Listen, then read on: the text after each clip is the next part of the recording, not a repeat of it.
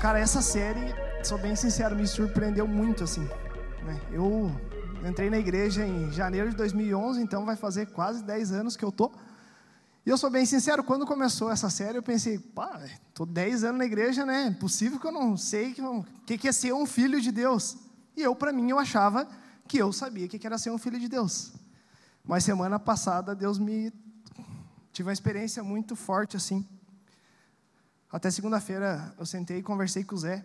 E por mais que eu achasse que eu sabia o que era ser filho, na verdade eu ainda não tinha aprendido o que era ser filho de Deus. Então, sendo bem sincero para vocês, eu aprendi a ser filho semana passada. Estou no processo ainda. O porquê que eu falo isso? É que eu olhava para Deus e achava que eu olhava como pai. Mas, na verdade, eu me sentia muito servo e não me sentia filho. Aquela frase que o Zé falou semana passada, cara, martelou minha cabeça a semana toda. Que um, um, um servo, ele tem dificuldade em ser filho, mas um filho ele pode servir. E eu talvez eu fosse um bom servo, mas eu tinha muita dificuldade em ser filho de Deus. O porquê? Eu achava que eu tinha que trabalhar, não que isso não tenha que acontecer, mas eu achava que não, na obra de Deus eu vou ter que trabalhar, eu tenho que fazer isso, eu tenho que fazer aquilo, eu tenho que fazer. Parece que eu fazia isso para me sentir aceito por Deus. E essa semana Deus falou muito para mim. Ele falou: Eu quero que primeiro você se sinta filho. Porque a partir do momento que a gente se sente filho, a gente quer trabalhar na obra de Deus. É a mesma coisa que, né, ó, alguns aqui pode ser que tenha isso, mas o teu pai tem uma empresa. E o teu pai te convida para você trabalhar nessa empresa. Você tem duas opções. Ou você pode entrar como um simples funcionário, ou você pode entrar com a mentalidade que um dia você vai ser dono daquele negócio. E você vai agir diferente, depende da forma que você entrar. Porque se você entrar com a visão que você vai ser dono daquele negócio, importa o cargo que você esteja ocupando, você vai se comportar como um dono, você vai fazer o teu melhor, porque você sabe que aquilo vai ser teu. E é isso que Deus tem me falado, muitas vezes eu me coloquei simplesmente como um funcionário para Deus, eu achava que eu tinha que fazer, tinha que fazer, tinha que fazer. E Deus falou: "Filho, o meu reino, ele é teu também. Sabe, viva o meu reino". E galera, hoje de manhã, quando eu estava preparando essa palavra, Normalmente eu sou sincero para vocês, cara, quando o Zé pede para me pregar, gente do céu, é uma peleia para mim, porque eu me mato assim, ó. Eu entro no meu quarto e falo, meu Deus, tem que, né, eu tenho que preparar a melhor palavra. E durante a semana Deus já veio falando comigo e eu falei, não, vou preparar no sábado, vou acordar bem cedo. E eu acordei hoje cedo para preparar a palavra e Deus falou assim, ó, Luciano, hoje você vai parar, preparar essa palavra como um filho e não como um servo. E cara, foi a melhor palavra que eu já preparei até hoje na vida. Né? Não sei como que vocês vão receber, né? sei lá. Mas eu vou realmente pregar como um filho de Deus, cara. Eu acho que vai ser a primeira vez que eu vou pregar assim, porque realmente eu senti. Então, isso que a Nath falou, né? isso que foi, a Carla falou também, é diferente, sabe? A gente se sentir filho. Às vezes a gente fala, mas é diferente quando você se sente filho. Cara, quando você se sente filho, você olha e fala, bah. Não é se achar, mas você olha assim e você fala, cara, eu sou filho de Deus, velho. Então, eu espero que hoje realmente Deus possa restaurar isso dentro de vocês e que vocês também possam se sentir filhos de Deus. Mas esteja com o coração aberto. Talvez você esteja há muito tempo na caminhada com Deus, assim como eu estava. E eu realmente me dispus a abrir meu coração e falar: Deus, eu quero aprender a ser filho. E quando eu fiz isso, Deus me ensinou. E é isso. Agora vamos começar. O Zé falou na semana passada, ó, fiz até uma folhinha. Duas. Para mim não me perder, cara, eu sou muito perdido. Pastor Hugo. Só vai jogando as folhinhas para o lado, aí o cara vê a hora que está acabando, que está terminando o massinho. Mas o pastor Hugo traz um maço de folha, assim, eu só trouxe duas. Uh, o Zé falou semana passada os nossos, aquilo que Deus tem para nós. Né? Ele trouxe a geladeira que achei muito legal. Eu queria fazer algo bem né, visual assim, mas não me veio nada, cara. Eu falei, nossa, que legal isso aí, vou fazer uma pregação também, sei lá, fazer com uns balão, um negócio estourando aqui, né, para chamar atenção, mas não pensei em nada. Mas o Zé mostrou aquilo que Deus tem para nós, sabe? O Zé mostrou que a gente tem esse livre acesso. Mas uma das coisas que eu quero trazer para vocês hoje é o que Deus espera de mim e de você. Qual que deve ser a nossa atitude? O que que Deus espera de nós? A primeira coisa que Deus ele espera e ele quer de nós é que ele quer ter um relacionamento. Essa foi a primeira coisa, na verdade, o homem ele foi criado para isso, sabe? Para realmente ter um relacionamento com Deus. Lá em Gênesis, eu nem vou ler, mas lá em Gênesis 2:19 fala que Deus ele criou os animais e ele trouxe até Adão E ele falou: Adão, agora você vai dar o nome para os animais. Gente, sério, se Deus quisesse, ele, ele já criou os animais, ele podia ter dado o nome. Era tão simples. Tipo, ele criou a girafa, ele podia ter falado, é uma girafa. Mas não, ele deixou para o homem, porque ele queria ter relacionamento com ele. Né? Mais para frente fala que toda virada de tarde, Deus vinha e ele conversava com Adão. Então eu fico imaginando, né? Deus ele criava as situações para ele conseguir ter esse relacionamento. Então a primeira coisa, Deus ele espera ter um relacionamento comigo e com você. Segunda coisa, Deus ele espera obediência. Eu acho que essa aí é meio complicado porque obedecer muitas vezes é difícil. Na criação, quando Deus criou Adão, ele arrumou a árvore do bem e do mal lá. Mas vocês concordam comigo, cara, não precisava ter arrumado essa árvore velha. Olhando assim, eu falo, bah, né, não, há, não havia necessidade de ter arrumado. Mas uma coisa que Deus ele é, ele não trata a gente como fantoche. Ele sempre vai nos dar a escolha. E o que ele espera da gente é que a gente obedeça a ele. Né? Adão desobedeceu e se lascou. Cara, Jesus, eu acho que ele é o nosso maior modelo de realmente um cara a ser seguido. Se você quer ser um verdadeiro filho, se espelhe em Jesus, porque ele foi o filho perfeito. Né? Eu sei que não é fácil, a gente olha, Jesus nunca errou, nunca pecou, então é difícil, mas Jesus ele é o filho perfeito. E lá em João, agora eu vou abrir. Lá em João 5,19, se puder abrir para mim no telão, fazendo favor. Está lá. Então lhes falou Jesus: Em verdade, em verdade vos digo que se o filho. Digo que o filho nada pode fazer de si mesmo. E no versículo 30, desse mesmo 5,30, eu nada posso fazer de mim mesmo, na forma por que eu ouço, julgo. O meu juízo é justo, porque não procuro a minha própria vontade, e sim daquele que me enviou. Então, cara, Jesus ele obedeceu em tudo. Ele não fazia nada por ele mesmo, mas ele obedecia em tudo, ele obedecia a Deus. Ele fazia simplesmente a vontade de Deus. E é isso que Deus espera de mim e de você, que realmente a gente não faça as nossas próprias vontades, mas que a gente obedeça completamente. E eu sei que essa palavra obediência ela é bem complicada. Eu vou dar, correr assim, porque é realmente isso. Depois vocês vão entender o porquê. Eu quero falar só aquilo que Deus espera. Depois nós vamos ver o que, que vai dar. Outra coisa que Deus espera de mim e de você: santidade. Deus espera que nós sejamos santos. Existe uma frase, cara, que eu sempre ouvi, e isso é, se tornou uma verdade para mim. Nós não somos pecadores lutando para ser santo, mas nós somos santos lutando contra o pecado. Então, o que Deus ele quer de mim e de você é que nós sejamos santos. Está lá em 1 Pedro 1, do 15 ao 16. Que diz assim: Porém, considerando a santidade daquele que vos convocou, tornai-vos da mesma maneira santo em todas as vossas atitudes. Porquanto está escrito, escrito: sede santos, porque eu sou santo. Então, uma das coisas que Deus espera da gente é a santidade, mas não porque a gente é bom. Quero que você entenda isso. Deus espera a santidade porque Ele é santo. E por isso que Ele deu o seu Filho. Se a gente fosse perfeito, fosse santo, Jesus não precisava morrer. Mas Jesus precisou morrer para que eu e você realmente pudesse ser santo. Então, é uma das coisas que quando você se assenta aqui, quando você chega na presença de Deus, Realmente o sangue dele te lava e por isso que a gente pode chegar na presença de Deus. Por isso que o véu ele foi rasgado, foi porque o sangue de Jesus ele fez isso por nós. Eu lembro que um tempo da minha vida eu passei por um período bem complicado. Logo depois que eu me converti, tinha alguns pecados, alguns erros na minha vida que eu não conseguia vencer. E cara, era uma luta para mim, era uma luta. E eu vinha na igreja, eu cometia o pecado, dava cinco minutos depois eu estava aqui na igreja, cara. E na hora já vinha aquela acusação falando: Cara, o que, você está fazendo aí?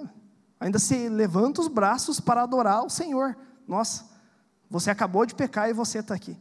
Por muito tempo eu passei por essa acusação, a chegar ao ponto que eu ia lá para o canto, quando na hora do louvor eu saía daqui da frente porque eu não conseguia ficar, e eu ia lá para o canto. E um dia Jesus falou para mim, cara, eu lá no canto, Deus falou assim: ó, eu quero que você vá lá na frente, e você se ajoelhe e você faça o que você quiser na minha presença, porque o meu sangue te lavou. Sabe, o que eu quero de você é um verdadeiro arrependimento, e se você realmente está arrependido, eu quero que você vá lá na frente e faça isso. Então, realmente, hoje nós podemos ser santos, porque Jesus, ele morreu por mim e por você. E sem Né? Sem santidade ninguém verá o Senhor. Está escrito lá em Hebreus 12, 14, que diz assim: Esforçai-vos para viver em paz com todas as pessoas e em santificação, sem a qual ninguém verá o Senhor. Então, sem santidade, a gente não consegue ver o Senhor. Né? Não tem como a gente ver o Senhor sem santidade. Então, sem o sangue de Jesus, é impossível a gente se chegar a Deus. Então, muitas vezes a gente chega na igreja, mas a gente não recebe esse verdadeiro perdão e a gente não recebe a Jesus e por isso que talvez você chegue na igreja você se sinta tão culpado e você não consiga se achegar presente de Deus. Na verdade, o maior problema, claro que realmente é o pecado, mas é porque você não recebeu esse verdadeiro perdão e porque você não se santificou. Por isso que talvez você chegue aqui na igreja e não sinta a presença dele. Outra coisa que Deus espera de mim e de você é que amamos uns aos outros. Esse aqui é peleia. Às vezes é difícil, né? Está lá em João 13, 35. Através deste testemunho, todos reconhecerão que sois meus discípulos, se tiverdes amor uns pelos outros. Então, isso é, é o segundo mandamento, né? Primeiro mandamento, ame ao Senhor teu Deus de todo teu coração. E o segundo, ame ao teu próximo como a ti mesmo. Então, Deus espera que nós amamos o nosso irmão como a nós mesmos. Está lá em Pedro, 1 Pedro 1, 22. Considerando, pois, que tedes a vossa vida purificada pela obediência, a verdade que leva ao amor fraternal, não fingido, amais uns aos outros de todo o coração. E eu fui procurar no Google o que, que significa amor fraternal.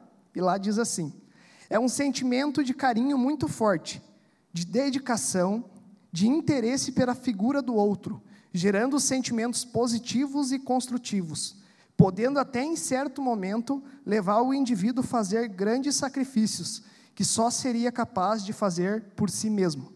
Então, o amor que Deus ele quer que a gente tenha um pelo outro é esse amor fraternal, que é um amor de um irmão. O que é o um amor de um irmão? É ao ponto de você fazer as coisas para ele que você só estava disposto talvez a fazer só para você mesmo, sabe?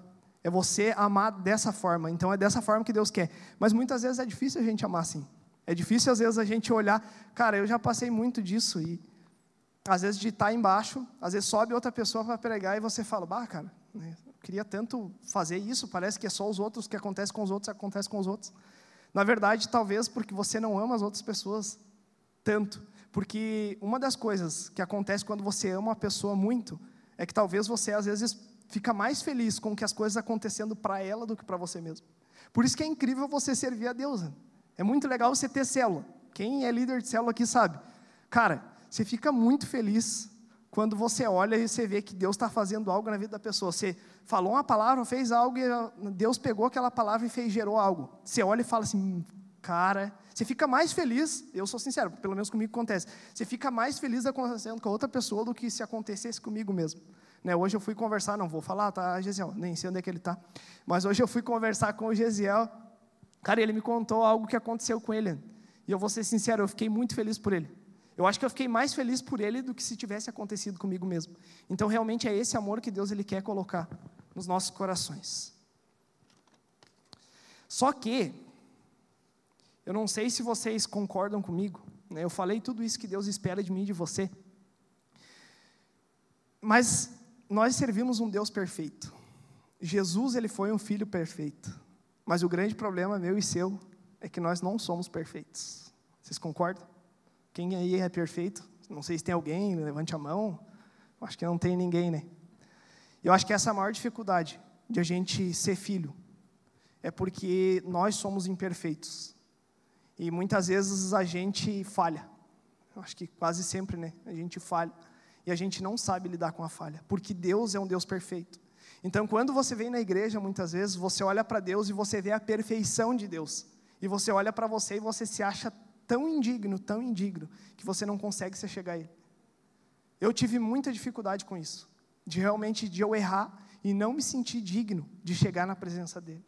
Então, né, a segunda parte agora é errei e agora. Tipo, errei. Gente, vocês vão errar. Pode ser a pessoa mais santa, pode ser o Zé, né? O cara esbanja a santidade. Chego perto dele, eu me sinto um pecador. Fala, esse cara é muito santo. Né? Pode ser o Zé, o pastor Hugo. Nossa, pastor Hugo, você olha aqui, o pastor Hugo, meu Deus. Ele vai errar, gente. Pode ser a pessoa mais santa que você olha e, cara, parece que essa pessoa não tem erro. Essa pessoa vai errar. E aí, errei agora. Vocês, né? Todos são filhos aqui. Quando você erra com o teu pai ou com a tua mãe, isso não significa que você deixou de ser filho. Você continua sendo filho. O problema é que muitas vezes, quando a gente erra, a gente deixa de ser filho. E uma das coisas, cara, é sobre o amor de Deus, que está lá em Romanos 8, 38 e 39, que fala assim: Portanto, estou seguro de que nem a morte, nem a vida, nem anjos, nem demônios, nem o presente, nem o futuro, nem quaisquer poderes nem altura, nem profundidade, nem qualquer outra criatura poderá nos afastar do amor de Deus que está em Cristo Jesus, nosso Senhor. Então eu quero te falar que importa o que você faça, o amor de Deus, ele nunca vai se afastar de você. Claro que quando você é filho, você realmente quer agradar o coração do Pai e você anda em santidade. E realmente, eu não estou falando isso aqui para dizer assim, ah, a gente pode errar, o amor de Deus nunca vai. Não. Quando você erra, tem um, em João 3, hoje eu li, cara, é bem pesado, que fala que quem permanece no pecado não é filho de Deus, mas é filho do diabo. Está escrito, olhei e falei, meu Deus, essa palavra é pesada. Mas mesmo você permanecendo no pecado, eu quero te falar que o amor dele, ele nunca vai diminuir e nunca vai se afastar de você. Por mais que você seja a pessoa mais pecadora do mundo, o amor dele nunca vai se afastar de nós. É difícil a gente entender esse amor. Eu não sei se eu. Eu acho que eu não consigo entender. Porque se a gente pensar. Cara, tem várias coisas que estão acontecendo. Tem tantas pessoas más nesse mundo. Vocês né, acompanham as notícias. Tantas coisas que as pessoas fazem que você fica, cara, como que pode ter tanta pessoa mal? Mas quero te falar uma coisa: o amor de Deus ele não se afasta, mesmo das pessoas mais más. O amor de Deus não se afasta. E o porquê que não se afasta? Porque quando você chega, e se você realmente você é a pessoa mais pecadora, e você sabe que o amor dele nunca se afasta, e se você se arrepende, você consegue se achegar a esse amor.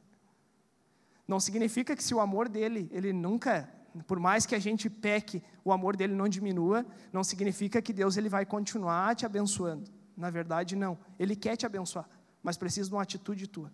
Então eu quero te falar, talvez você esteja aqui hoje e você fala, cara, eu sou uma pessoa muito errada, eu cometi vários erros. Eu quero te falar que o amor de Deus ele continua o mesmo sobre a tua vida. Se você se arrepender hoje, você vai voltar a ser uma filha, porque o amor dele é o mesmo por você. Né? O filho pródigo, acho que essa história é a que mais né, dá de usar, acho que em todas as pregações, até a última lá, é o que mais revela isso. Cara, o filho pegou, ele gastou tudo. O pai ele se entristeceu, mas o amor do pai não diminuiu em nada, porque quando o filho se arrependeu, a única coisa que ele queria fazer era abraçar o filho. Então, se você está aqui hoje e você está se sentindo assim, eu quero te falar que a única coisa que Deus ele quer hoje é te abraçar. Deus ele não quer te julgar, Deus ele não quer te jogar na cara, mas Deus ele quer te abraçar. Ah, eu não sei como é que é o teu nome? Stephanie. A Stephanie deu testemunho dela semana passada, cara, me chamou muita atenção. Acho que foi você que falou no vídeo. Pode ser que tenha sido outra pessoa, mas qualquer coisa me corrige. Mas você falou que Deus prefere nos perdoar do que nos perder. Eu quero te falar, Deus ele prefere te perdoar. Pode ser qualquer pecado, do que te perder. Porque Ele te ama. Só que, em relação ao pecado, uma das coisas é que a gente vai pecar, gente. Né? Nós somos santos, mas nós vamos pecar. Droga. Não queria pecar, mas a gente vai. Talvez você fale assim, cara, eu não quero, eu não quero. Mas uh, de vez em quando você vai dar um deslize e você vai pecar. Mas uma das coisas é que o hábito, uh, o pecado, ele não pode se tornar um hábito na nossa vida.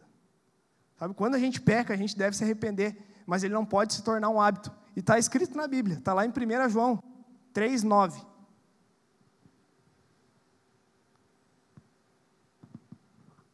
Primeira João 3:9.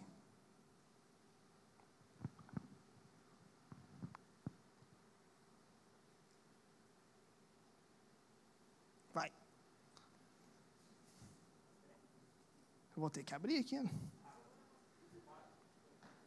Foi. Todo aquele que é nascido de Deus não se dedica à prática do pecado, porquanto a semente de Deus permanece nele, e nele não pode continuar no pecado, pois é nascido de Deus. Deixa eu ver se eu acho na minha outra versão, está diferente. Tem outra versão? Acho que, espera aí, deixa eu achar na minha aqui, que eu tirei um print. Deixa eu ver se eu acho.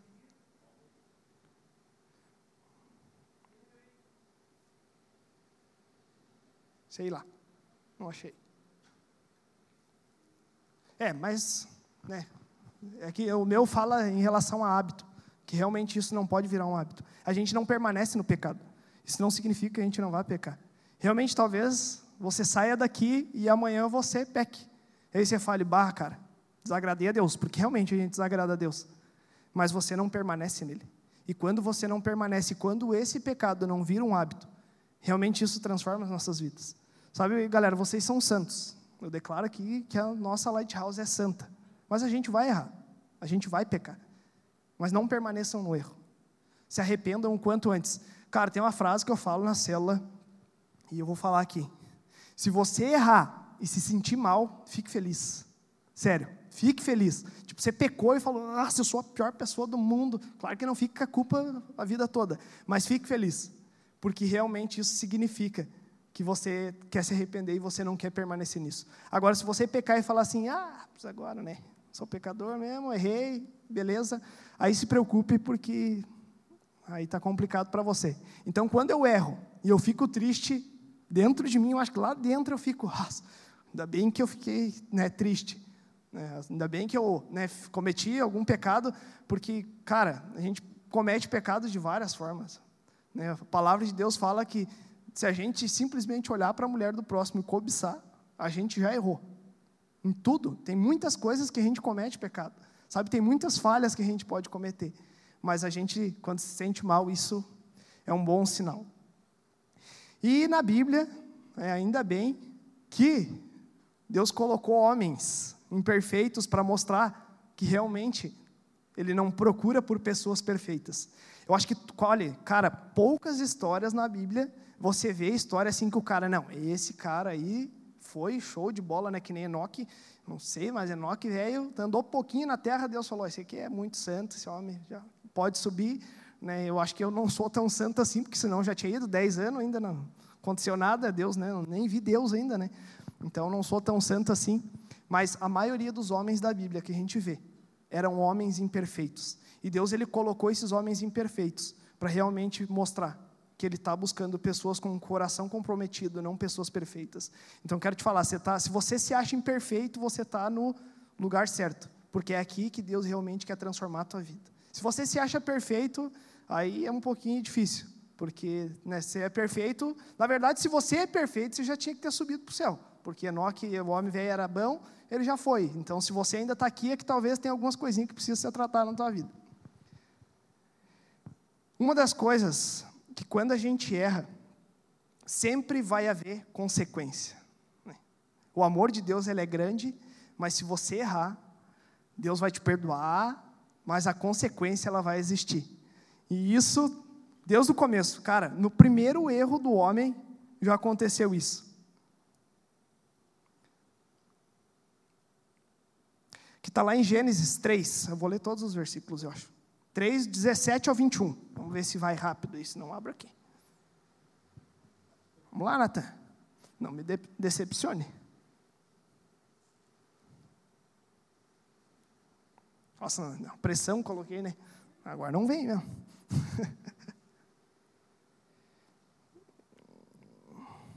Foi? Não.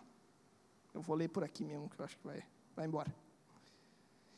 E ao homem disse: Porquanto deste ouvido a voz de tua mulher, comeste da árvore que te orde... que comeste da árvore que te ordenei, dizendo: Não comerás dela.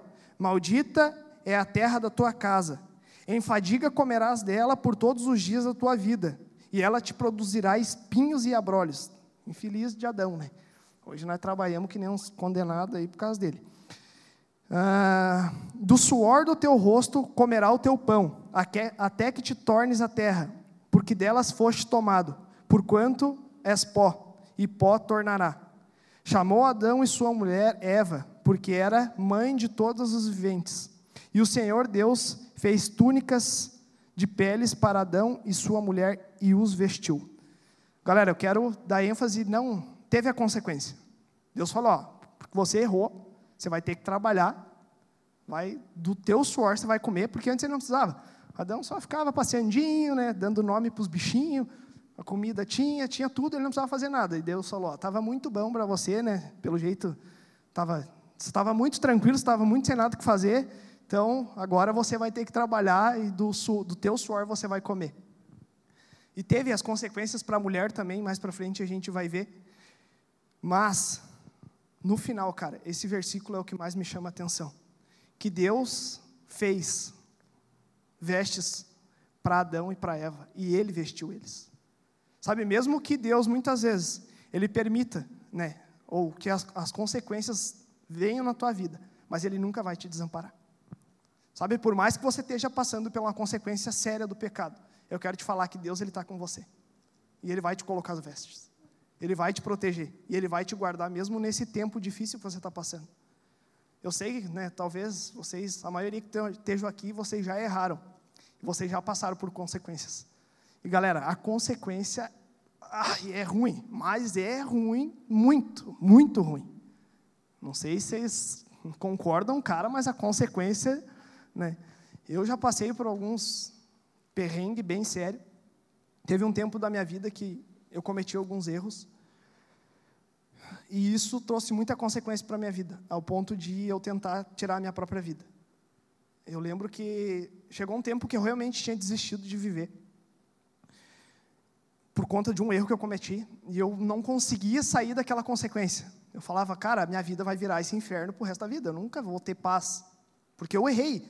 Sabe, a gente, a gente olha e fala assim: não é culpa de Deus. Foi eu que errei, foi eu. Eu sei que isso aqui é meu, então eu estou ferrado. Minha vida inteira vai ser assim porque eu errei. Às vezes a gente olha e pensa assim. A gente nem enxerga Deus, parece que Deus está olhando lá falando: ah, você errou, é, agora você sofra aí. Não, Deus permite, mas Deus ele está lá com você. E eu lembro que teve um dia, cara, que eu tinha desistido mesmo. Falei, já era. E eu estava de moto, eu lembro que eu estava descendo a rua da minha casa. E estava vindo um carro. E eu simplesmente acelerei minha moto. E eu fechei o olho e eu joguei a minha moto em cima do carro. O carro desviou, eu não sei como, porque eu estava com o olho fechado. O carro desviou, cara, e eu passei reto.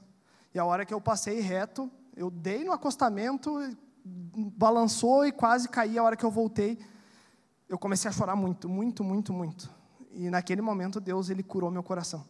E eu lembro que eu fui até em casa, eu cheguei para minha mãe e eu contei isso que tinha acontecido. E eu falei, mãe, eu tentei tirar minha própria vida por isso e esse motivo, mãe. Porque eu, eu sei que eu errei e eu estou passando isso na minha vida por um erro meu. E eu abri meu coração para minha mãe, mas naquele momento, Deus ele mostrou que Ele estava comigo, mesmo sendo que a consequência era do meu erro. Então, talvez você tenha está vivendo consequências na tua vida dos erros que você cometeu, mas eu quero te falar, Deus ele está com você. Sabe, Deus ele vai fazer vestes para você. Deus ele vai te proteger nesses momentos. Talvez você vai passar por isso, mas Deus ele vai sempre estar com você, porque isso a gente vai passar. Cara, Davi foi um homem que passou isso.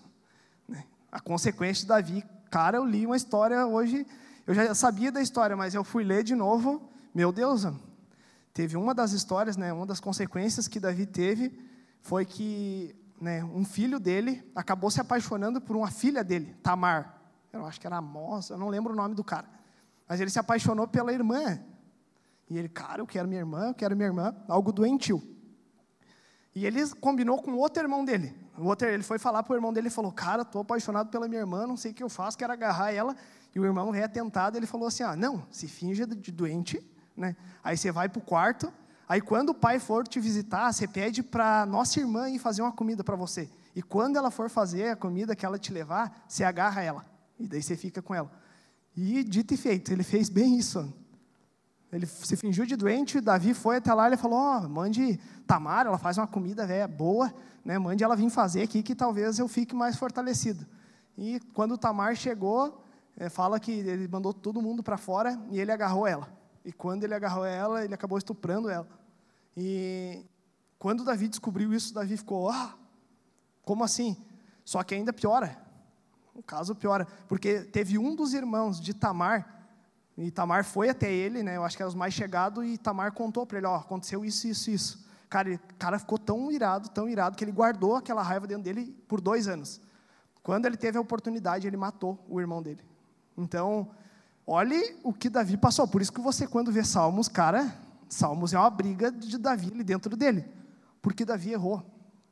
No final, realmente, Davi foi chamado homem segundo o coração de Deus. Mas eu quero te falar que Davi errou. E ele teve consequência, gente. E quando eu li essa consequência, eu falei, meu Deus, essa consequência aí, olha, eu não sei como que ele passou. Mas Deus era o refúgio de Davi. Sabe, Davi, ele corria para o refúgio que era Deus. Ele sabia que tudo aquilo que ele estava vivendo foi da consequência do pecado dele lá atrás. Que quando ele pegou a mulher de um homem, eles eram casados, e ele matou o homem. Ele mandou, mandou na guerra, mandou na frente, na verdade ele matou, foi a mesma coisa que ele ter chegado e ter matado o cara. Então, esse erro dele gerou consequências sérias para ele. Mas, mesmo essas consequências sérias, Deus não se afastou dele. Sabe, ele permaneceu firme no Senhor.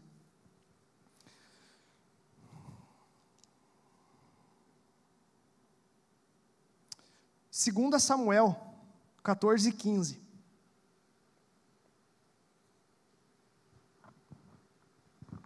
Acho que eu vou abrir aqui de novo.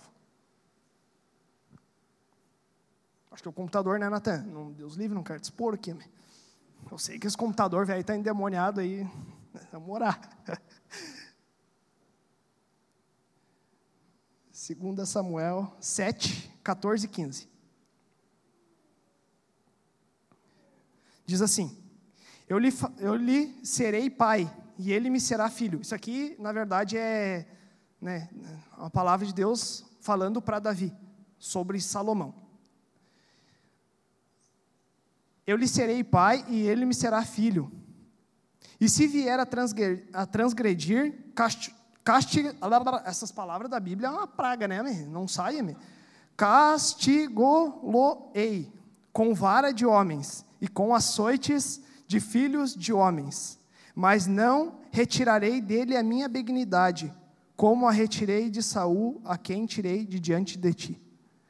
Então o que, que Deus está falando para Davi? Davi, eu vou, né, teu filho, Salomão, ele vai ser como um filho para mim. E quando ele errar, ele vai ser castigado com vara de homens, ele vai passar por dificuldade, mas eu não vou retirar a minha mão sobre a vida dele. E é isso que Deus ele fala sobre as nossas vidas. Quando a gente errar, talvez o castiguinho venha, a varinha pegue, mas ele não vai tirar a mão dele sobre as nossas vidas.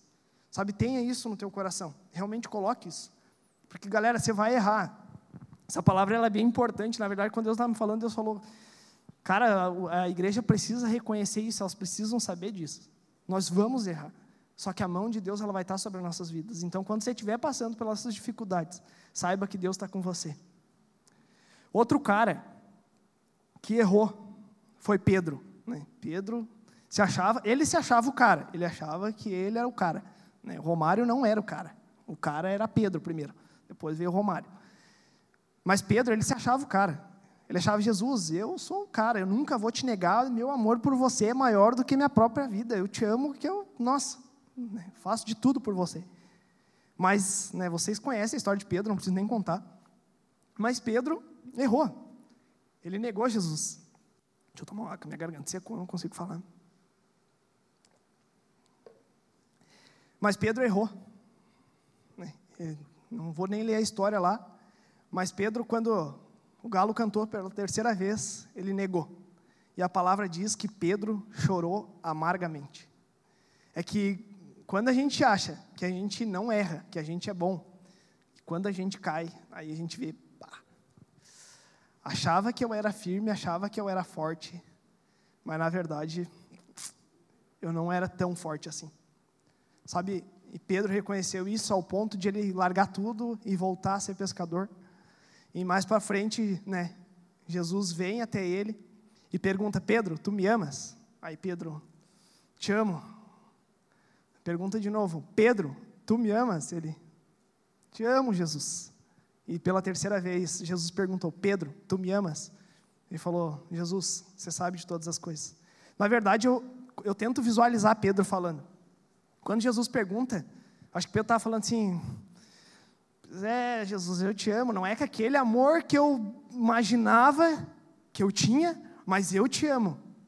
E aí Jesus de novo pergunta e ele: Ah, Jesus, você sabe, não é tão grande o amor, mas eu te amo. E na terceira vez, acho que Pedro até ficou barra.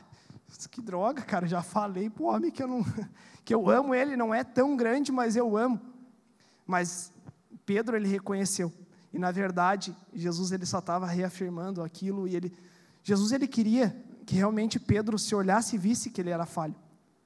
Sabe? Muitas vezes a gente deve reconhecer as nossas falhas. Você deve olhar para você e falar: realmente eu sou falho. Realmente eu tenho esses problemas. Mas Jesus te ama e ele quer te aperfeiçoar. E foi assim que Jesus fez com Pedro. E Jesus falou: oh, agora você né, apacenta minhas ovelhas. E se você ver, cara, Pedro foi um dos maiores evangelistas da Bíblia. Eu acho que ele foi um dos caras que mais ganhou gente para Jesus. Porque realmente ele reconheceu né, que ele era falho, que ele não era tudo aquilo, que ele tinha problemas. E sem Jesus ele não era nada. Sabe, a gente precisa aprender a realmente depender de Deus e a gente saber que a gente depende do Pai. Sabe, você é filho, mas nós dependemos do Pai. Sem o Pai nós não somos nada. Sabe, sem, sem o Pai a gente não é nada. Mas com o Pai a gente pode muita coisa. Então, quando a gente reconhece essa paternidade, a gente vai longe.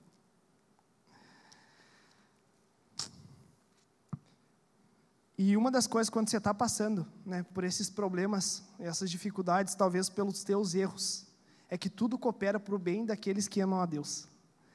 Galera, isso é incrível. Porque não é que o teu pecado né, vai, ah, então eu vou pecar para me aprender. Não é isso. Mas quando a gente realmente tem um coração para se arrepender e a gente reconhecer as nossas falhas, a gente sempre sai muito mais forte. Dói, que nem eu falei para vocês, dói muito, né? Assim como o Davi. Davi ele foi reconhecido um cara segundo o coração de Deus, porque ele passou por muita peleia. Não que Deus queria, Deus não queria. Uma das coisas que eu sempre falo, cara, Deus ele chora com os nossos choros. Tenha certeza que quando você está chorando, mesmo porque foi o teu próprio erro, Deus não está assim falando, ah, boa, você está passando por isso porque você errou, te falei para não. Né? Quantas vezes, cara, tem coisa que Deus fala, você sabe que é errado, Deus te falou, Deus te revelou, assim, ó, faltou ele desenhar, pegar uma pessoa assim e você vai lá e erra, mesmo Deus falando. Esses erros, eu acho que é o erro que mais machuca o nosso coração. Mas mesmo nesses erros, Deus ele vai estar tá lá com você. E tudo isso, se você realmente passar da forma correta e você permanecer firme nele, quando você sair disso, você vai estar tá mais forte do que você era antes. Pedro ele fez muito mais coisa depois que ele realmente reconheceu quem ele era. Aí realmente ele pôde fazer aquilo que Deus tinha para a vida dele. Enquanto ele se achava o cara, ele até andava com Jesus, né? até fazia alguma coisinha ou outra ali, né? até viu Abraão, viu os caras lá, mas ele não pôde fazer tanta coisa. Mas depois que realmente ele reconheceu quem ele era, ele realmente conseguiu crescer. Está lá em Romanos, essa passagem está lá em Romanos 8, 28, que fala que tudo coopera para o bem daqueles que amam a Deus. E outra coisa, para finalizar, a gente precisa ter um coração humilde e quebrantado. Que está lá em Salmos 51, 17.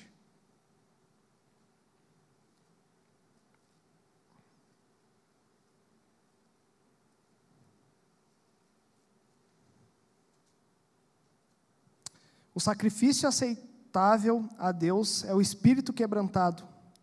Ao coração quebrantado e contrito não desprezará o Deus. Então, uma coisa que Deus ele nunca vai desprezar é um coração contrito e quebrantado. Hoje a gente vai ter a oportunidade de a gente se chegar à presença dele, a gente já se chegou. Meu Deus, no começo aqui foi muito bom. Realmente a presença de Deus estava muito forte. Coloque teu coração realmente contrito e quebrantado perante Ele. Sabe, talvez você esteja aqui, você esteja passando por diversas dificuldades, por alguns erros que você tomou, por algumas coisas que aconteceu na tua vida. Mas eu tenho certeza que a partir do momento que você se chegar na presença dEle e você se arrepender de todo o coração, o amor dele vai encher a tua vida, que você não vai conseguir entender nem o porquê. Sabe, eu tive essa experiência hoje dentro do meu quarto. de simplesmente eu entrar e eu sentir o amor dele. E eu falar, Deus, eu achava que eu era filho, mas na verdade eu não estava sendo filho. Cara, eu acho que eu vou viver a minha vida toda e eu vou aprender a ser um filho de Deus. Eu estou louco para a próxima ministração e para a última, porque eu sei que eu vou aprender um pouco mais como ser um filho de Deus. Mudou minha perspectiva totalmente. Eu acho que essa série me quebrou. Eu acho que eu fui realmente quebrado no meio, onde Deus pegou e falou: Luciano, eu preciso reafirmar minha paternidade sobre a tua vida. Eu preciso mostrar quem eu sou. Sabe, galera, realmente entregue tudo para o Senhor. Entreguem a vida de vocês como vocês estão. Talvez você já teve várias oportunidades e você estragou tudo. Quantas vezes, cara, parece que Deus estava fazendo um negócio, eu vou lá e tá com minha mão podre e ah, estraguei tudo. E aí a gente acha assim, ah, estraguei tudo, agora ferrou. Não tem mais jeito. Deus até tentou, a gente fala assim, né? Deus tentou, ele se esforçou, mas não dá, eu sempre estrago. Tem pessoas que têm esse sentimento que sempre estragam as coisas. Sabe, parece que tudo que você toca, talvez você estrague. Tudo que você faz parece que dê errado. Mas eu quero falar, Deus quer mudar a tua história, Deus quer mudar. Mas para isso você precisa se achegar à presença dele, você precisa se entregar. Você precisa aprender a ser um filho e uma filha de Deus. Que a partir do momento que a gente aprende a ser filho, você nunca vai, nunca mais vai ser o mesmo. Sabe, eu quero trabalhar muito para Deus. Cara, eu quero ser o melhor servo, eu quero me arrebentar, eu quero ser gasto. Mas primeiro eu vou querer ser filho. Sabe, eu quero entrar no meu quarto, eu quero ter um tempo com Deus, eu quero me jogar nos braços dele, eu quero aprender a ser filho. E a partir daquele lugar eu vou servir ele com todo o coração. Eu acho que Pedro, uh, Paulo, ele falou aquele versículo que ele se gastava e se deixava ser gasto, porque ele entendia que ele era filho de Deus. Sabe, uma pessoa só se gasta e se deixa ser gasto se ela realmente entende quem ela é. Se você quiser fazer as coisas pelas suas próprias forças, eu vou te falar, você vai se frustrar. E o ministério vai ser uma droga. O ministério vai ser o maior peso da tua vida. Muitas vezes eu levei o meu ministério como o meu maior peso, eu me cobrava muito. Eu pensava, cara, eu preciso entrar no presente de Deus, eu preciso buscar, eu preciso buscar, eu preciso buscar. E o Zé, a gente conversou segunda-feira, e o Zé falou, tio Lu, muitas vezes quando a gente começa a fazer isso, a gente vai buscar Deus, parece que é só para bater ponto. Você vai lá para falar assim, ah, mas eu preciso orar, velho. Todo mundo fala que eu preciso orar. Se, se eu não orar, eu não vou conseguir. Aí você vai só bater ponto, você vai fazer as coisas porque você precisa fazer. Isso não é ser filho. Você ser filho é realmente você estar tá lá na presença do Pai e receber dele. E aí sim, dali você vai fazer as coisas para ele. É isso que Deus quer das nossas vidas. Por isso que eu estou falando, cara, essa palavra foi a melhor. Não sei como é que foi. Eu falei, que era para falar, mas para mim eu estou muito feliz, porque hoje eu tive uma experiência com Deus, onde eu preparei uma palavra sem peso. Antes eu ficava me cobrando, eu ficava, meu Deus, meu Deus, eu preciso ser o melhor, eu preciso fazer o melhor. E Deus falou: eu primeiro, eu preciso que você seja meu filho. Então, antes de você ficar se cobrando, primeiro aprenda a ser filho, sabe? Vocês vão trabalhar no ministério, o tio Rica começou no ministério agora, e ele estava compartilhando algo comigo ali agora, então quero te falar, sabe, tio Rica? Você é filho, cara.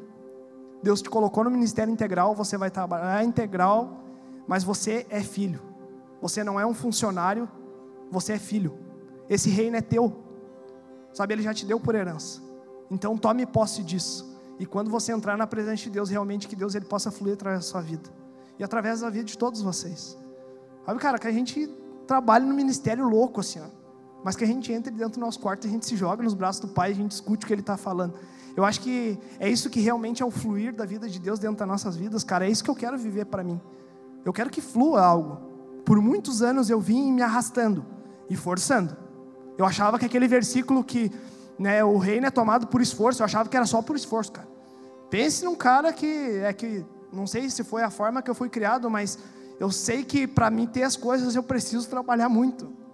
E eu trabalho que nem um louco. Eu lembro que para construir a minha casa, nossa, eu passei 10 e 5, estou terminando. Mas quando eu morava na minha casa com a minha mãe, minha casa era caindo. Mas literalmente, eu tinha vergonha de levar qualquer um, porque era igual casa de favela. É, na verdade, era uma casa de favela. A casa era, meu pai remendava e ia só remendando e eu tinha muita vergonha. E eu lembro que para mim fazer a minha casa, gente, eu trabalhei dois meses de domingo a domingo e todo dia depois do horário. Eu lembro que teve uma vez que eu trabalhei tanto, eu nunca tive aquilo. E eu tive um cansaço físico tão grande que eu entrei dentro do chuveiro e minha mãe teve que me tirar de dentro do chuveiro porque eu não conseguia ficar de pé. Eu fiquei muito cansado, eu tava, meu corpo não aguentava mais. Mas eu sabia que eu precisava trabalhar muito para me conquistar as coisas.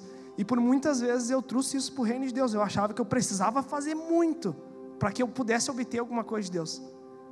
E na verdade Deus está me revelando que o que eu preciso primeiro é ser filho.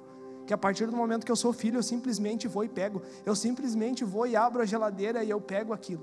E quando eu for fazer as coisas para Deus, eu vou fazer com um outro pensamento. Eu sei que o reino é meu. E o que é meu eu quero cuidar. Sabe, se você comprou um carro, se você tem alguma coisa que você trabalhou muito, gente do céu, você não empresta para ninguém, você cuida, ah, você sabe o quanto foi o esforço para você. E esse reino, Jesus ele conquistou para nós, e o esforço foi muito grande. Eu quero falar, dê valor para o reino de Deus, porque o reino ele é seu. Deus ele deu esse reino por herança a nós. Sabe, tome posse essa noite como filho. Não se preocupe em fazer agora. Se preocupe em primeiro ser filho. Gostaria que vocês colocassem de pé.